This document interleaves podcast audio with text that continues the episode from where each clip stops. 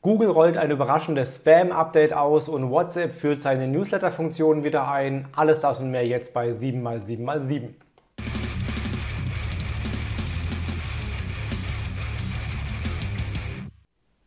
Hi, mein Name ist Felix Beilharz. Herzlich willkommen zu 7x7x7, den Online-Marketing-News. Du bekommst jetzt wie jede Woche in circa sieben Minuten die wichtigsten sieben News aus dem Online-Marketing der letzten sieben Tage. Und wie immer legen wir los mit der Verlosung. Zu gewinnen gab es das Buch Was soll ich bloß in meinem Newsletter posten von Roman Kmenter. Ein sehr praktisches Buch mit, ich glaube, 52 Ideen für Newsletter, Marketing, Content. Gewonnen hat das die Nutzerin Liane Hellmund auf LinkedIn für ihren Kommentar. Also Liane, Glückwunsch, du hast gewonnen. Schreib mir gerne eine DM, dann bekommst du das Buch zugeschickt. Diese Woche gibt es auch was zu gewinnen und zwar Überraschung, mein aktuelles Buch, Hashtag Fake, kommt am 1.7., also diese Woche jetzt raus. Und es geht konkret um Fakes im Internet, also alles, was uns da so begegnet. Fake News, Fake Shops, Fake Bewertungen, Fake Influencer und so weiter. Und vor allem, wie du es verhinderst und wie du dich davor schützen kannst. Wenn du das Buch gewinnen willst, kommentiere unter diesen News hier, welche der sieben News für dich am wichtigsten, am relevantesten, am spannendsten war. Und dann bist du einer der Ersten, der dieses Buch in der Hand halten wird. Und wenn du willst, kaufst bei Amazon oder im Buchhandel deines Vertrauens. So, wir legen los mit der ersten News und zwar äh, von Instagram. Es gibt offenbar einen Test, eine Live-Testphase, dass du Instagram auch am Desktop bald nutzen kannst. Und zwar nicht über das Creator Studio, sondern ganz regulär auf Instagram.com. Da sind erste Screenshots aufgetaucht von einem Test. Da sind alle Bearbeitungstools für Bilder und für Videos vorhanden, also ganz regulär. Allerdings, man kann dort keine Reels und keine Stories äh, posten, also ähnlich wie auch im Creator Studio, das ja noch nicht geht.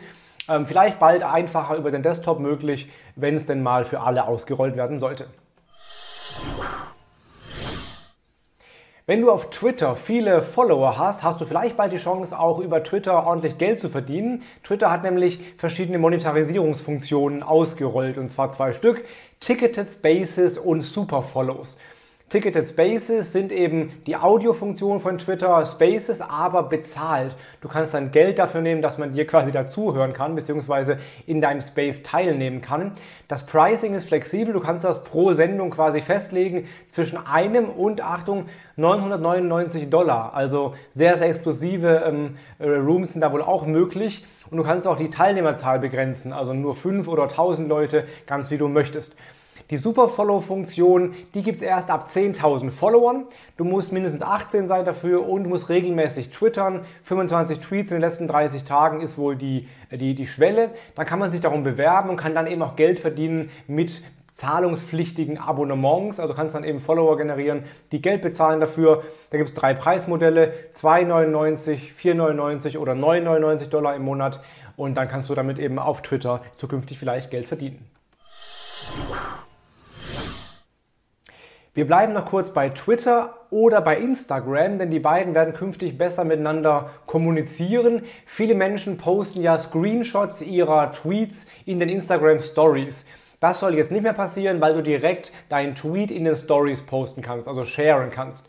Also wird es zukünftig eine eigene Share-Funktion bei Twitter geben, wo du direkt den Tweet in die Story reinpacken kannst. Dann wird er quasi in so einer Art Bilderrahmen dann platziert nicht anklickbar, also ähnlich wie ein normales Bild auch. Der führt dann nicht, es gibt keinen Link, der dann direkt zum Tweet führt, aber zumindest mal optisch vielleicht hübscher und auch vor allen Dingen nahtloser, einfacher zu erstellen. Gab auch einen Tweet von Twitter, wo sie geschrieben haben, please stop using äh, Screenshots. Und da hat dann der, der CEO von Instagram geschrieben, ja, also bitte nicht mehr tun, sondern nutzt diese neue Sharing-Funktion bei Twitter. Google lässt uns gerade auch keine Ruhe. Es gab ja das Uni Core Update und jetzt gerade rollt das äh, Page Experience Update aus. Dann wird es noch ein Core Update geben. Also gerade gibt es sehr viele Updates bei Google. Und jetzt gibt es überraschend noch ein weiteres Update, nämlich ein Spam Update oder sogar zwei Spam Updates. Eins ist bereits abgeschlossen, ein zweites folgt jetzt diese Woche, wo Google eben stärker gegen Spam auf Webseiten vorgehen will oder spammige Seiten eben bestrafen will. Da geht es vor allem zum Beispiel um spammige Nutzerkommentare ja, in Blogbeiträgen, in Kommentaren zum Beispiel oder in Foren, aber auch äh, Links zu spammigen Seiten. Also wenn du gehackt bist zum Beispiel und auf irgendwelche spammigen Seiten verlinkst, wäre das halt ein großer Nachteil.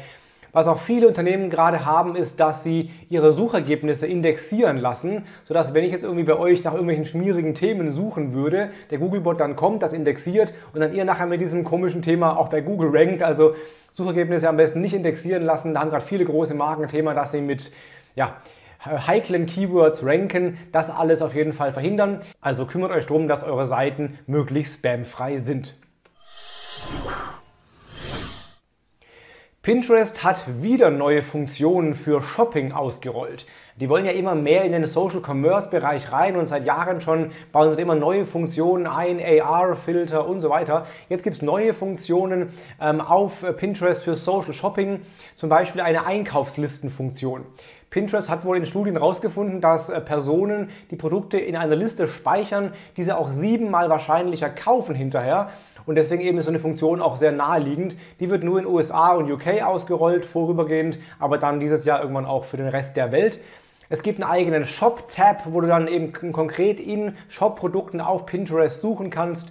Es soll neue Produktdetailseiten geben, wo dann die Händler konkret detaillierte Produktinfos wie zum Beispiel Preis, Versand, Bewertungen und so weiter angeben können. Es soll Shopping-Spotlights geben, wo du ganz schöne äh, Poster erstellen kannst, wo du mehrere Produkte quasi drin vorstellst, also eine Art Liste und einiges mehr. Außerdem wird auch das Verified Seller Program ausgerollt, wo dann die Händler einen blauen Haken bekommen oder ausgeweitet besser gesagt, äh, wo sie einen blauen Haken bekommen, wenn sie dann dafür qualifiziert sind. Also Pinterest wird immer mehr zum klassischen Social Shopping Kanal. Dann gibt es gute News von WhatsApp, zumindest einigermaßen gute News, und zwar, sie führen die Newsletter-Funktion wieder ein. Ja, das wurde ja vor circa zwei Jahren abgeschaltet, dass man dann nicht mehr über WhatsApp Broadcast-Messages verschicken kann, was eine sehr, sehr geile Funktion war, die sehr erfolgreich war, wurde dann auch aus Spam-Gründen eben abgeschaltet.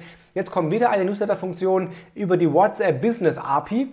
Äh, Zitat, das soll die Möglichkeit schaffen, KundInnen auf Wunsch Produktempfehlungen auf Basis der letzten Einkäufe, relevante Angebote oder hilfreiche Informationen per WhatsApp direkt auf ihr Smartphone zu senden. Also ein echter Newsletter. Gibt aber einen großen Unterschied zu früher und zwar die neue Funktion wird kostenpflichtig sein. Also es werden ganz normal bezahlte Nachrichten sein. Eine Nachricht kostet 7,7 Cent und werden dann bei großen Volumina auch ein bisschen günstiger, aber eben nicht mehr kostenlos, so wie früher.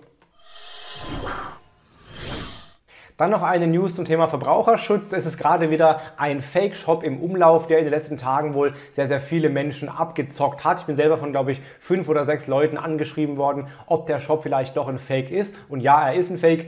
Der verkauft sehr, sehr günstige Markenprodukte wie Fernseher, Kühlschränke, AirPods und so weiter zu sehr, sehr günstigen Preisen, was einen schon misstrauisch machen sollte.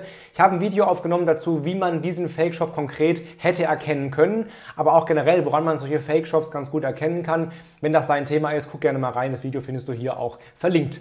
Das waren die sieben wichtigsten News der letzten sieben Tage. Wenn es dir gefallen hat, wie immer, gern lass ein Abo da, lass einen Daumen da. Und wenn du das Buch Hashtag Fake gewinnen willst, dann kommentiere jetzt unter diesem Video, welche der sieben News für dich am wichtigsten waren. Und wenn du es nicht gewonnen hast, kauf es bei Amazon. Wir sehen uns nächste Woche wieder am Sonntag um 17 Uhr mit den nächsten sieben News. Hab eine gute Woche, bleib gesund, hau rein, dein Felix Beilharz.